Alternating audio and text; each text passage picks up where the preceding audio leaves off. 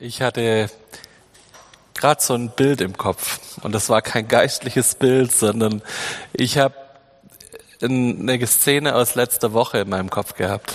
Wir haben, wir kommen gerade ganz frisch von unserem Ranger Camp, waren jetzt eine Woche im Schlamm und Regen und so unterwegs und kommen sehr, sehr glücklich mit ganz viel positiven Erfahrungen zurück. Und zu einer dieser Erfahrungen gehört, dass ich letzte Woche beim größten Regen ein Kind ohne Regenjacke über den Platz laufen sehen, der da einfach mit seinen Crocs, wo das so schön der Schlamm zwischen den Zehen durchquillt, über den Platz gelaufen ist und vor sich hingesungen hat, sei du der Mittelpunkt.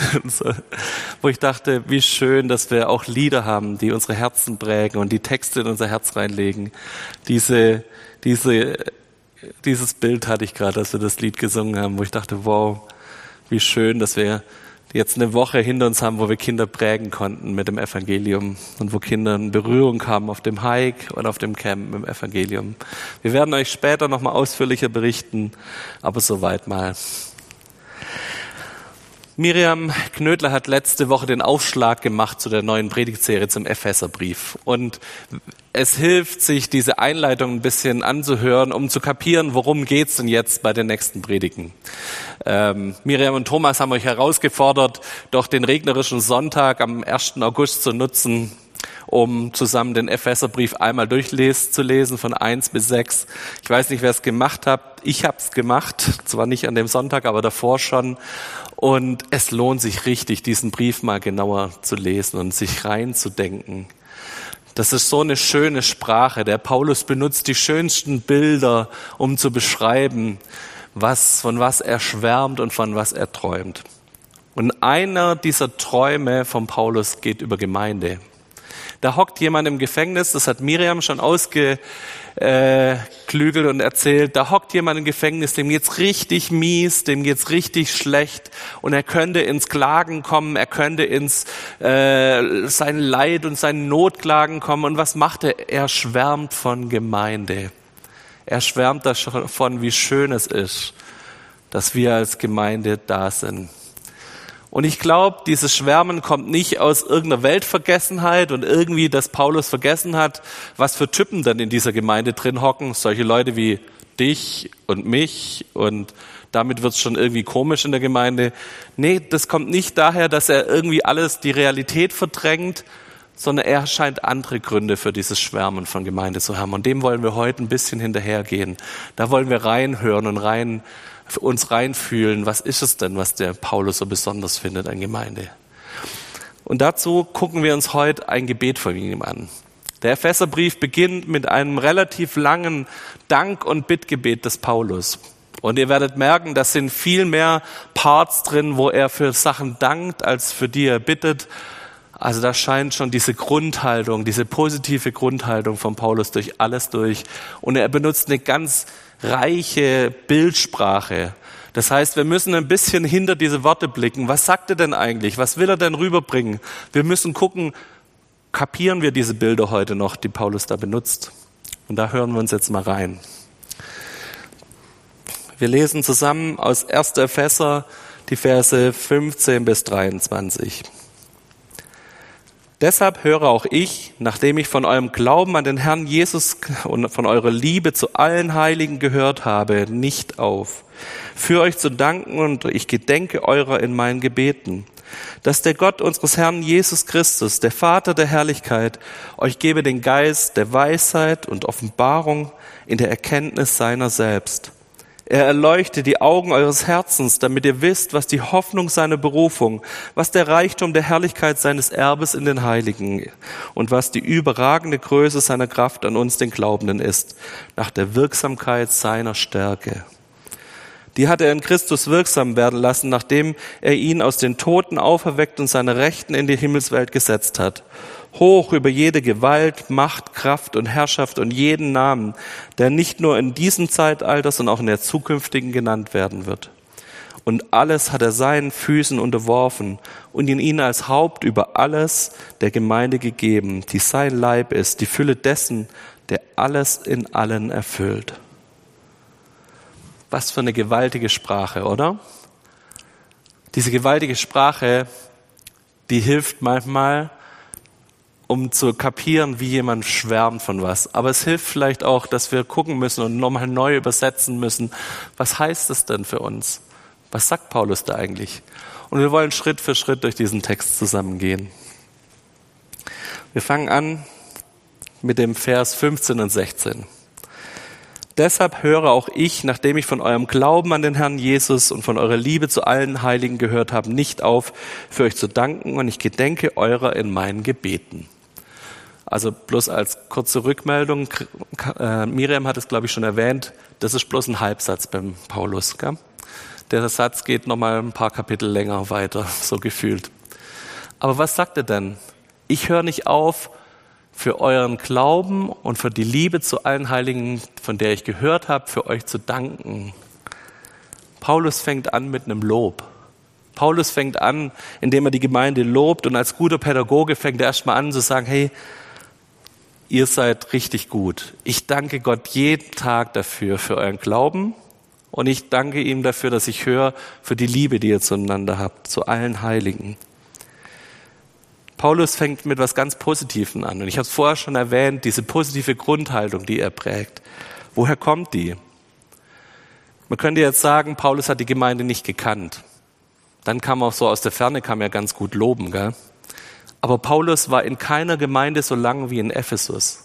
Er war zwei Jahre dort, hat zwei Jahre jeden Tag Mitarbeiterschule. Miriam hat es uns erklärt, in der Mittagshitze äh, war er in dieser Schule des Tyrannus und hat dort gelehrt, jeden Tag. Der hat die Gemeinde in- und auswendig gekannt. Der kannte die Typen und die Menschen, die da drin gehockt sind. Und der kannte ganz bestimmt ihre Schwächen und ihre Fehler. Ich verspreche euch, wenn ihr zwei Jahre lang mit einer Person jeden Tag verbringt, ihr kennt ihre Schwächen und ihre Fehler. Wir haben das jetzt wieder auf dem Ranger Camp erlebt, so nach drei, vier Tagen im Regen, wenn dann so die ersten Müdigkeitserscheinungen sind, du lernst dich einfach nochmal von der anderen Seite kennen, als hier im Gottesdienst, wenn jeder geschniegelt und gestriegelt für eineinhalb Stunden hier zusammen ist.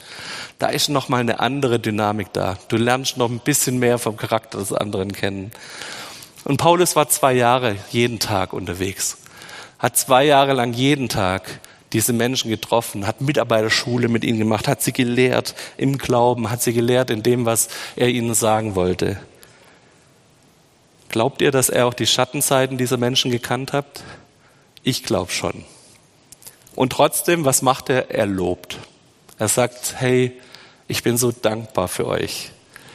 Und ich bin dankbar für euren Glauben, und ich bin dankbar, dass ihr diese Einheit, diese Liebe untereinander haltet. Und ich glaube, das ist schon der erste Punkt in diesem, wie ist deine Grundeinstellung zur Gemeinde? Wie ist meine Grundeinstellung zur Gemeinde? Fängt es erstmal mit einer positiven Haltung den Menschen gegenüber an.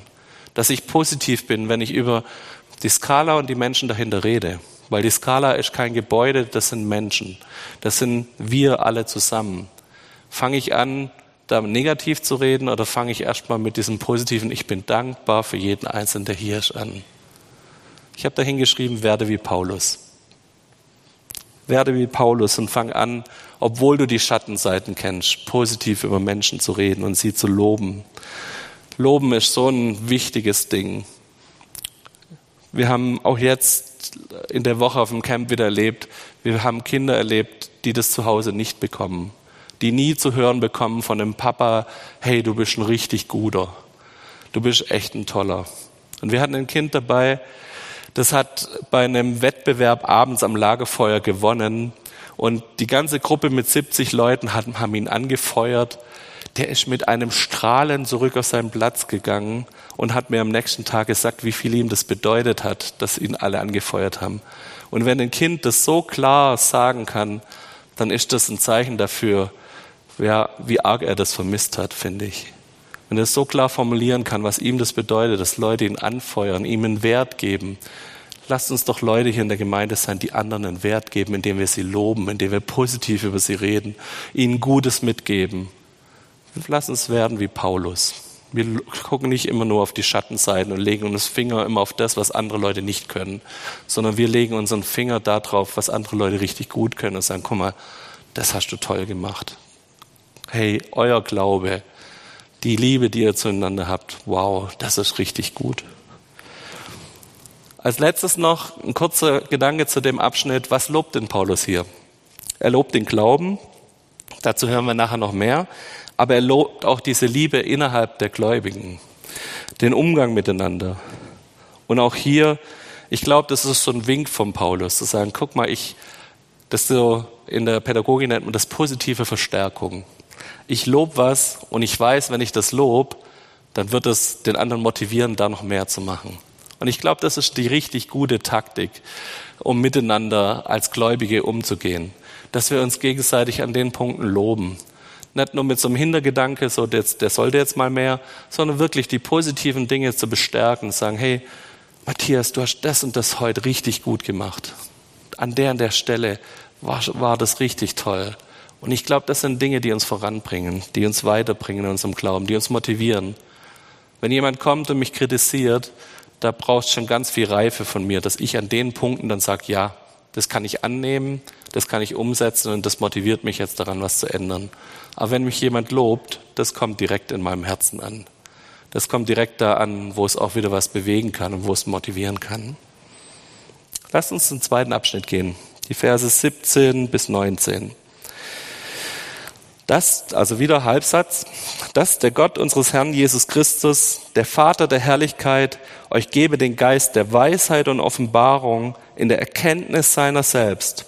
Er erleuchtet die Augen eures Herzens, damit ihr wisst, was die Hoffnung seiner Berufung, was der Reichtum der Herrlichkeit seines Erbes in den Heiligen und was die überragende Größe seiner Kraft an uns, den Glaubenden, ist, nach der Wirksamkeit der Macht seiner Stärke was betet Paulus da? Ich möchte ein Wort erstmal hervorheben, nämlich Erkenntnis. Es geht um Erkenntnis von Gott. Und auch da wieder ist der Kontext echt wichtig. Überlegt mal, Paulus hat zwei Jahre lang jeden Tag über Gott gelehrt. Zwei Jahre Mitarbeiterschule. Und eigentlich könnten wir jetzt sagen, die Gemeinde hat es doch verstanden, oder? So, Sie haben alle einen guten Glauben. Paulus lobt diesen Glauben ja vorher gerade noch. Alle haben es verstanden, alle sind jetzt gesettelt. Paulus selbst, der Superapostel, kommt und lehrt zwei Jahre lang diese Gemeinde.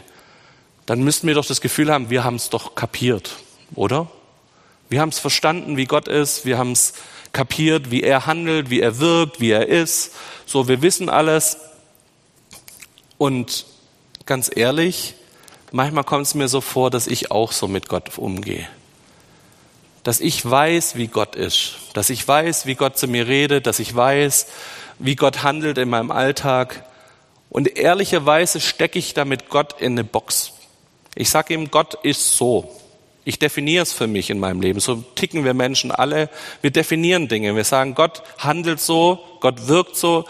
Gott wirkt hier in meiner stillen Zeit, aber wenn ich dann bei der Arbeit bin, dann habe ich keine Zeit auf Gott zu hören. An der Stelle tut Gott was, an der Stelle tut Gott halt nichts.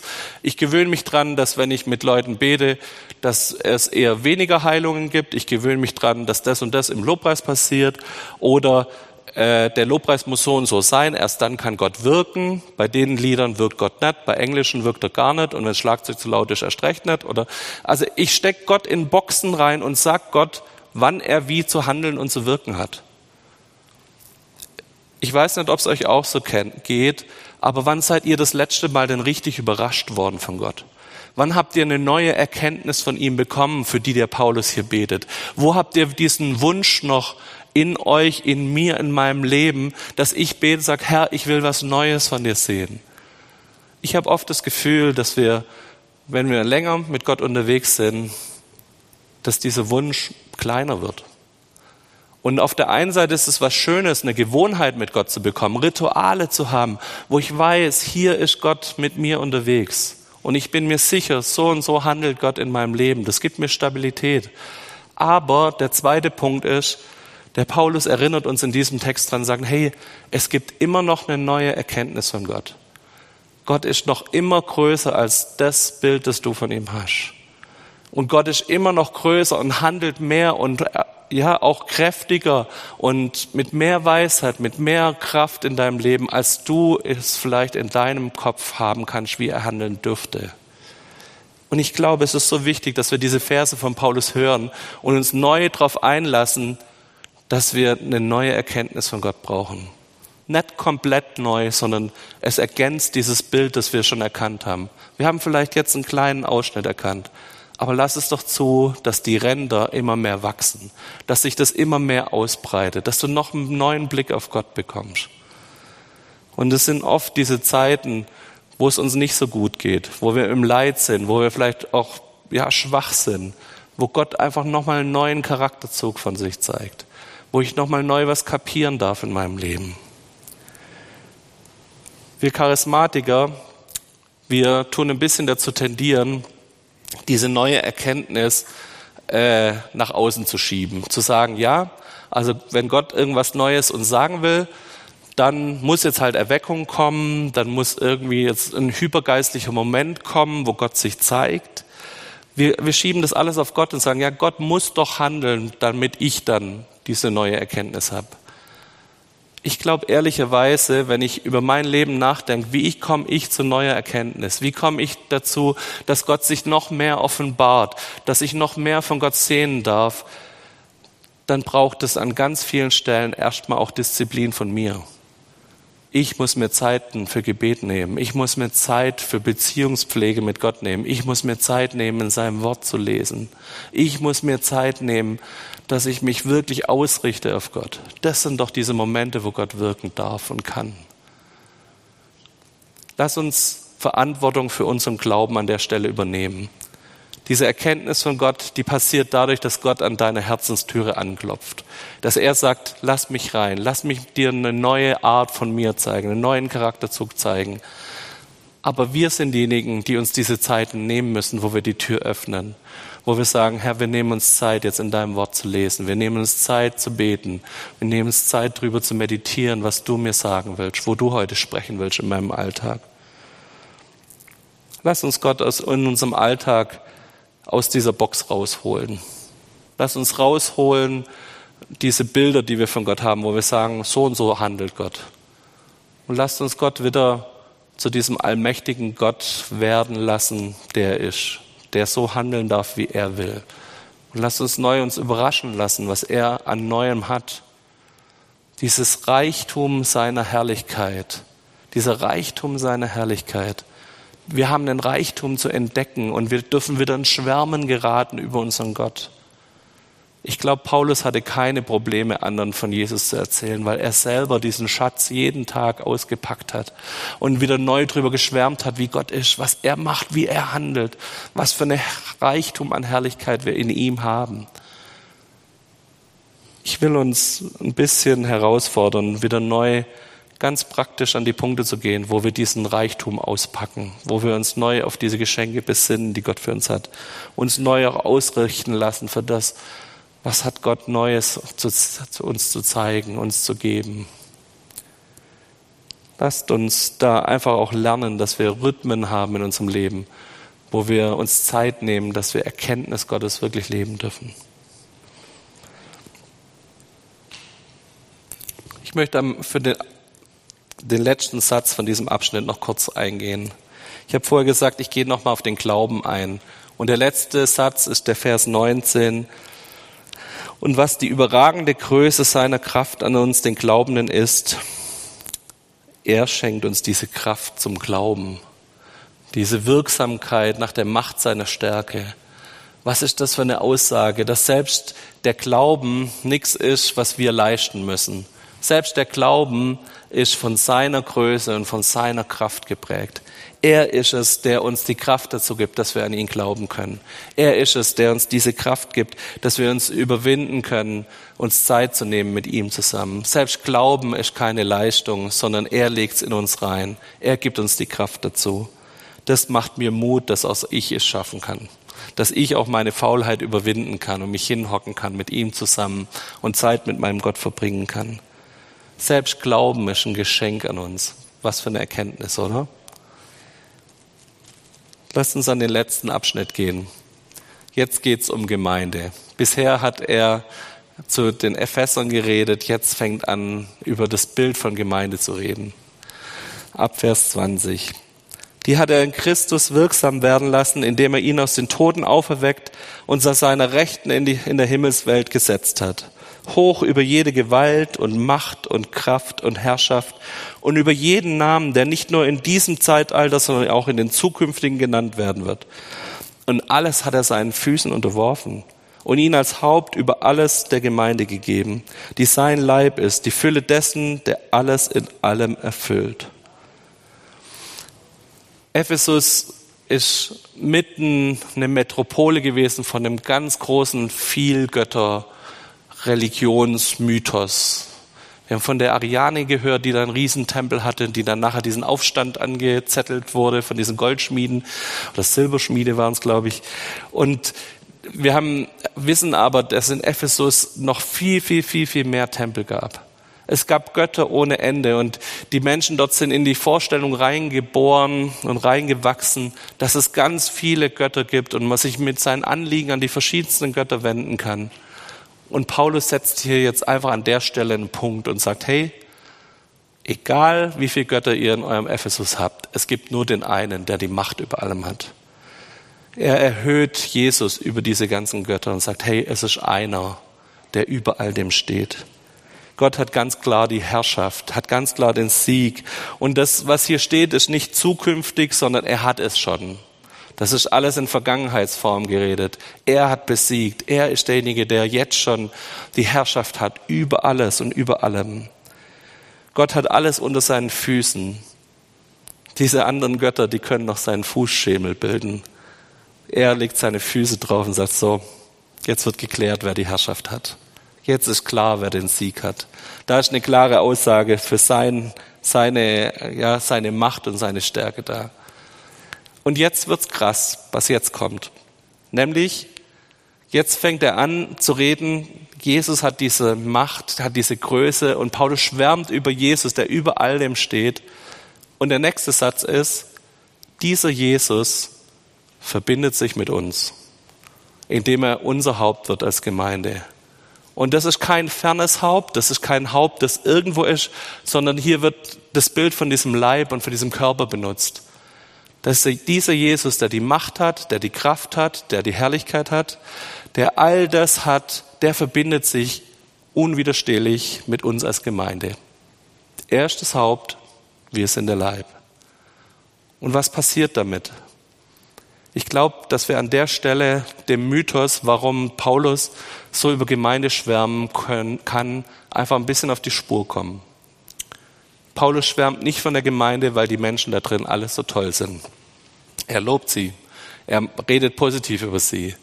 Aber Paulus schwärmt über die Gemeinde, weil er weiß, dass hier ein Teil dieser Gemeinde von seinem Reichtum, von seiner Herrlichkeit, von Gottes Weisheit, von seiner Kraft und Stärke ja, vom Kopf her bis in die letzten Glieder des Leibes durchzogen ist. Jesus ist es, der dieser Gemeinde den Wert gibt, der dieser Gemeinde den Sieg gibt, der dieser Gemeinde, der das zu was Besonderem macht, dass wir als Gemeinde uns zusammentreffen dürfen, der es zu was Besonderem macht, dass er diese ganzen Menschen, lauter Leute, die an sich keine Möglichkeit hätten, irgendwie zu Ruhm zu kommen, wir haben es alle vergeigt, auf gut Deutsch gesagt. Wir sind alle Sünder. Aber jetzt kommt Jesus ins Spiel und er greift ein. Er macht das, dass plötzlich, dass derjenige, der den Sieg errungen hat, sich mit uns verbindet. Wir dürfen als seine Kinder Teil dieses Leibes werden. Wir bekommen plötzlich eine Stellung in seinem Himmel, in seinem Reich. Wir bekommen plötzlich eine Stellung in dem, was er mit uns macht, was er mit uns bewegen will. Wir werden Botschafter an seiner Stelle auf dieser Erde. Hier kommt plötzlich dieser ganz hohe Stand von Gemeinde, den der Paulus hat, dieses Schwärmen, dieser Traum von Gemeinde kommt jetzt ins Spiel, weil Jesus sich mit dieser Gemeinde verbindet. Weil all das, was Jesus errungen hat, plötzlich hier mit reinkommt, in diesen Leib hinein. Was für eine Stärke, oder? Mich, mich als Pastor, der oft auch die Niederungen von Gemeinde mitkriegt und der oft die Kritik hört, der oft auch das hört, was nicht so gut läuft, was schlecht läuft, der mitkriegt, wie Menschen sich daneben benehmen, der immer wieder auch merkt, wie ich als Pastor in diesem ganzen Konstrukt auch Fehler mache und an Dinge scheiter. Ich muss mich immer wieder dran erinnern, Hier geht es um was Größeres. Hier geht es nicht um den Hasenzüchterverein Schorndorf. Hier geht es um, dass Gott hier was Höheres reingelegt hat. Hier ist eine Berufung auf uns als Gemeinde. Hier ist eine Verbindung, die Gott eingeht und sagt, ich bin euer Haupt, ihr dürft mein Leib sein. In ihm haben wir alle Herrlichkeit. In ihm haben wir alle Kraft und Weisheit, die Jesus hat, auch für uns verfügbar. Wir dürfen da drin uns bewegen. Wir dürfen in seinem Reich übernatürlich Diener von ihm sein. Wir dürfen mit ihm unterwegs sein. Ich möchte abschließen mit diesem letzten Satz, die sein Leib ist, die Fülle dessen, der alles in allem erfüllt. Jesus erfüllt alles in allem. Können wir das glauben? Lasst euch mal kurz das auf der Zunge zergehen. Jesus erfüllt in seinem Leib alles mit allem. Was bedeutet das? Paulus tut vorher aufzeigen, was dieses alles ist. Er erwähnt diesen Sieg Jesu. Er erwähnt seine Herrlichkeit. Er erwähnt diese Macht, diese Kraft über das Jetzige, über das Zukünftige, dass er diese Gewalt hat, über alles zu herrschen. Und plötzlich steht dann dahinter, ja, hier kommen wir als Leib dazu und Jesus erfüllt alles in allem. Da ist nichts, was Jesus nicht erfüllt. Da ist nichts, was ja irgendwie, ja, wo Gott nicht hinkommen könnte. Wir haben als Christen manchmal ganz komische Bilder in unserem Kopf. Wir reden manchmal von, oh, das ist geistlich ein hartes Pflaster. Oder hier, da, oh, ich weiß nicht, ob Gott sich an der und der Stelle so wohlfühlen würde. Oder an der und der Geschichte, da fühle ich so, dass Gott gerade so fern ist und so. Was sagt Paulus? Jesus erfüllt alles mit allem. Jesus ist mittendrin. Jesus ist da. Da ist kein Gottes ferner Typ irgendwo im Himmel. Das ist nicht diese Ferne, dieser Abstand, den wir manchmal in unserem Kopf haben. Nee, Jesus erfüllt alles in allem. Könnt ihr das glauben? Ich möchte das immer wieder neu für mich glauben, dass Jesus da ist, mit all diesem Reichtum seiner Herrlichkeit, dass er da ist und dass er prägt, dass er uns da drin wirklich mit all dem Guten in Berührung bringt, das er für uns hat. Ich glaube, der Paulus fordert uns dazu auf, drei Sachen zu glauben. Er fördert uns auf, an diesen großen Gott zu glauben, der alles errungen hat, der den Sieg eingefahren hat, der alles unter seinen Füßen hat. Ich glaube, das verändert unser Leben, wenn wir diesen Gott wirklich wieder neu glauben. Und wenn wir es zulassen, dass wir Gott da aus unserer Box rauslassen und sagen, Herr, du darfst größer handeln als unsere Vorstellungen. Das Zweite ist, dass Paulus uns herausfordert, an einen nahen Gott zu glauben. Ein Gott, der alles in allem erfüllt, der da ist, der in dir da ist, der in deinem Nachbar da ist, der in jedem da ist, der mit ihm unterwegs sein will. Gott ist da und Gott handelt in deinem Leben. Und das Letzte ist, ich glaube, dass Gott unseren Glauben an die Gemeinde erneuern will. Fang du an, positiv über Menschen zu reden. Fang du an, mit dem Paulus in den Schwärmen zu kommen. Wieder neu, ja, sich bewusst zu machen, dass da mehr ist als nur ein Verein. Da geht's hier um einen Auftrag, eine Berufung. Und hier ist dieser Mittelpunkt, wo Jesus sich verbindet mit seinem Leib. Gemeinde ist der Punkt, wo dieser Berührungspunkt zwischen Haupt und Leib passiert, wo wir verbunden sind mit all dem Guten, was er für uns hat. Ich möchte lernen, vom Paulus. Ich möchte wieder in dieses Schwärmen kommen. In das Schwärmen von Gott, in das Schwärmen von Gemeinde, in dieses Mitträumen, was er Gutes da reingelegt hat, was er bewegen will, was er daraus machen will. Und ich fände es schön, wenn ihr da mitträumt, wenn ihr mit davon schwärmt und mit davon ja, dazu beitragt, indem ihr positiv mit drüber redet. Ich möchte noch beten und ich bitte euch, dass ihr mit mir aufsteht.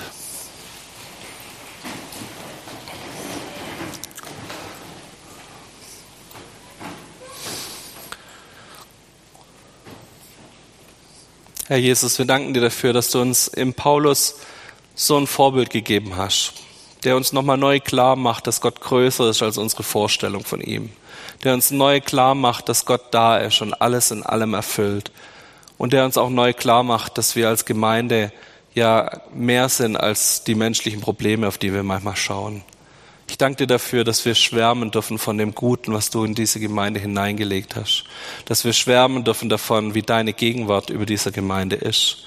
Und du bist nicht fern, sondern du bist da, Herr. Und wir wollen uns da immer wieder neu dran erinnern lassen. Du bist alles, hast alles in allem erfüllt mit deiner Fülle.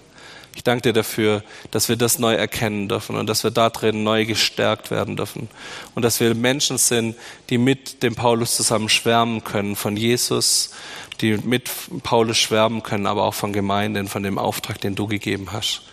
Danke, dass das nichts Weltfremdes ist, sondern dass es was ist, wo wir uns im geistlichen Auge sehen dürfen, was du hier bewegst. Wir wollen mehr und mehr den Reichtum deiner Herrlichkeit erkennen. Wir wünschen, dass unsere Augen mehr und mehr geöffnet werden dafür, was du Gutes getan hast und immer noch in unserem Leben tust. Herr, berühre uns da, dass wir mit geöffneten, geheiligten Augen durchs Leben laufen und erkennen, wer du bist, Herr. Mehr und mehr. Zeig du dich einfach auch in dieser Woche neu wir wollen noch ein Stück mehr von dir erkennen, ein Stück mehr von dir sehen, von deiner Größe, von deiner Macht, Herr. Darum bitten wir in deinem Namen. Amen.